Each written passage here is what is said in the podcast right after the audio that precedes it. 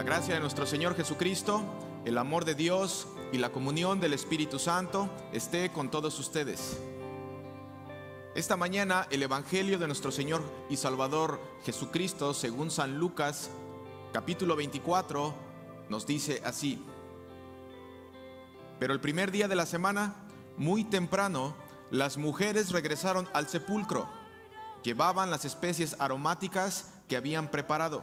Como se encontraron con que la piedra del sepulcro había sido quitada, entraron, pero no hallaron el cuerpo del Señor Jesús. Mientras ellas se preguntaban, ¿qué podría haber pasado?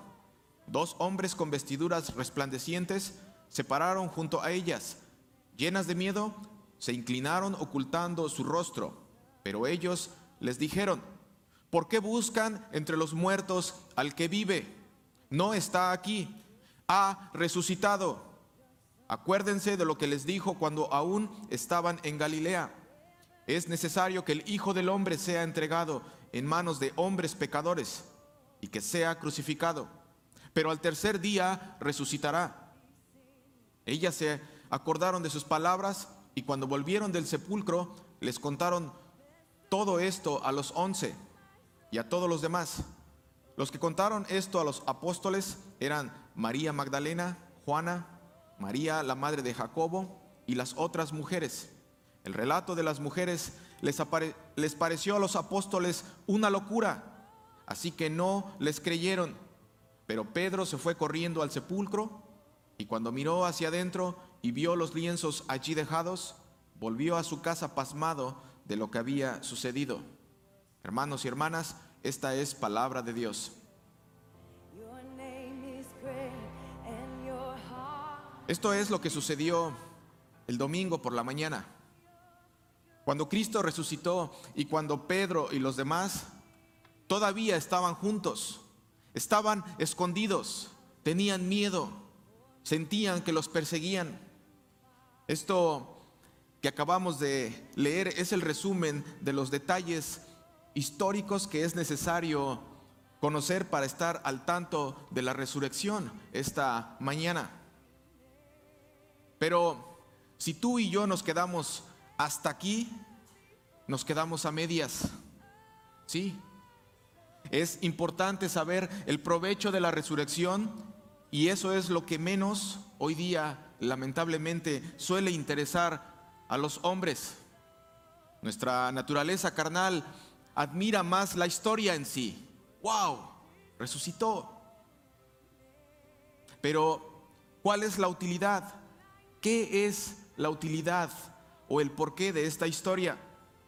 En estos días, hermanos y hermanas, ¿cuántas procesiones se llevan a cabo? ¿Cuántas representaciones se llevan a cabo de la pasión de Cristo en nuestros pueblos de origen y en otros lugares? muchas predicaciones de un modo elocuente, con detalle de cada parte de la resurrección, se han llevado a cabo y se enfocan tanto en el detalle que terminan perdiendo la esencia del porqué de la resurrección de Jesucristo. Vemos que la tumba está vacía. Viene el ángel, todos lo sabemos, y mueve la piedra para que todos vean que no hay nadie, que Cristo ha resucitado y que ha resucitado y que ha salido de la tumba desde antes que el ángel moviera la piedra.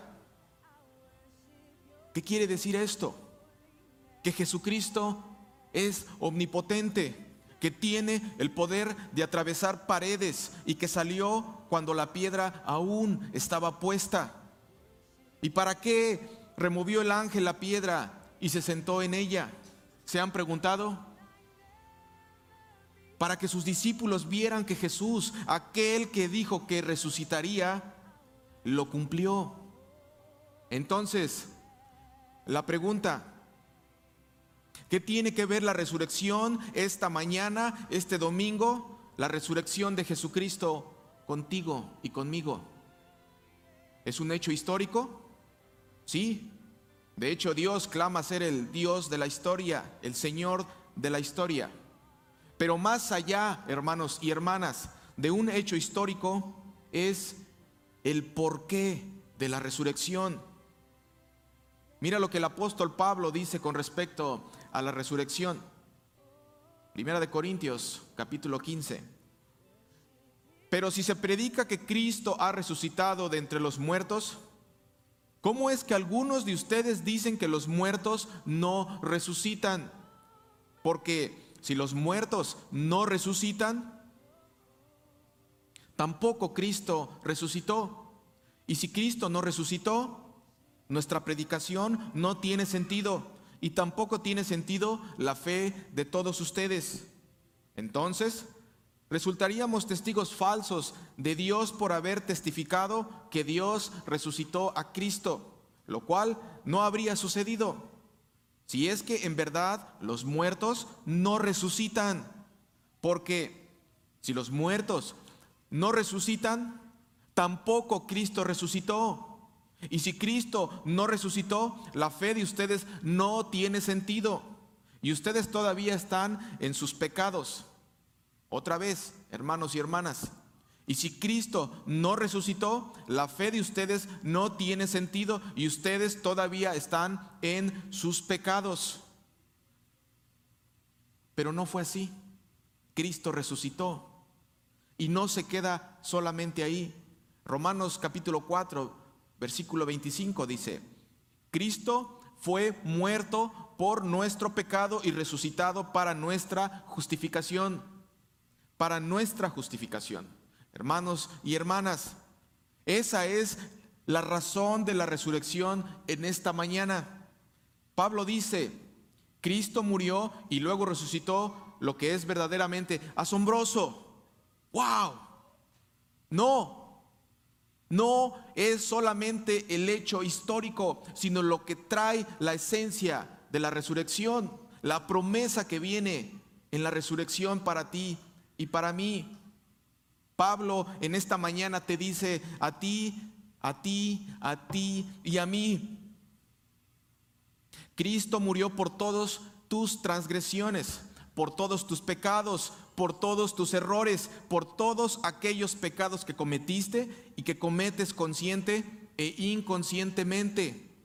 Y este mismo Cristo que murió, ¿para qué resucitó? Para tu justificación, para nuestra justificación, para presentarte justo ante el Padre por medio de su justicia. Esa justicia que Jesucristo nos da por sus méritos en la cruz del Calvario. Esa es la razón por la que tú y yo todo el año venimos a la iglesia, porque Jesucristo resucitó y hay esperanza, hay hope, hay esperanza. Si Jesucristo no resucitó, vana es nuestra fe, pero Jesucristo resucitó. Y eso es lo más importante. Hermanos y hermanas, en esta mañana cuando salgas de esta puerta, es importante que recuerdes, es importante que recuerdes una sola cosa, la esencia de la muerte y resurrección de Jesucristo. Eso es lo más importante. El día de hoy puedes ver muchas celebraciones, pero el día de hoy cuando salgas de esta puerta, recuerda esto. Cristo fue muerto por mis pecados y resucitado para mi salvación. Cristo fue muerto por mis pecados y resucitado para mi salvación. Cristo fue muerto por mis pecados y resucitado para mi salvación y que nadie te quite eso de la mente, que nadie te arranque eso del corazón. Esa es la razón por la cual el día de hoy tú y yo estamos en este lugar, porque tenemos esperanza. Esperanza, nuestra vida no se acaba aquí. Nuestra vida continúa. Cristo fue muerto por ti, por tu pecado, Toda la carga de tu pecado estuvo sobre sus hombros el día de su crucifixión. Jesucristo ya le ha arrebatado las llaves del infierno al diablo. Ya no tiene poder, ya no tiene ningún poder sobre ti y sobre mí, porque la sangre de Jesucristo ha sido derramada por ti y por mí. Y cuando ve el diablo eso, huye, huye porque no hay quien le haga frente al poder de la salvación que hay en la crucifixión de Jesucristo. El apóstol Pablo, en la lectura que leyó nuestro hermano esta mañana, es muy importante, hermanos, y dice así, si nuestra esperanza en Cristo fuera únicamente para esta vida, seríamos los más desdichados de todos los hombres. ¿Te puedes imaginar? Si solamente tu esperanza y la razón por la que crees en Jesucristo es para que te dé los bienes de este día, para que te cuide, para que te sane, para que te eh, haga el milagro en esta vida, estamos perdidos. Seríamos los más desdichados de los hombres. Pero nuestra esperanza y la razón por la que Jesucristo ha resucitado es porque nuestra esperanza no se queda solamente en este mundo. Nuestra esperanza va más allá.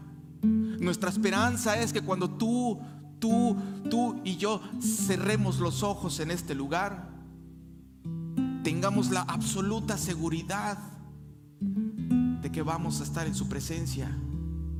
Y no solamente eso, sino que aquellas personas que amas, aquellas personas que ya murieron y aquellas personas que murieron en Cristo, así como Cristo resucitó, así esas personas, así ese ser amado va a resucitar. Y esa es la esperanza. Nuestra esperanza no es en este mundo. Nuestra esperanza es en el mundo venidero. Pero ya el día de hoy puedes estar disfrutando del nuevo reino porque Jesucristo ha resucitado ha resucitado para ti y para mí. Termino con esta lectura, Romanos capítulo 6. Así que si morimos con Cristo, creemos que también viviremos con Él. Sabemos que Cristo resucitó y que no volverá a morir, pues la muerte ya no tiene poder sobre Él. Ya no tiene poder sobre Él la muerte ya no tiene poder sobre ti la muerte porque Cristo ha resucitado.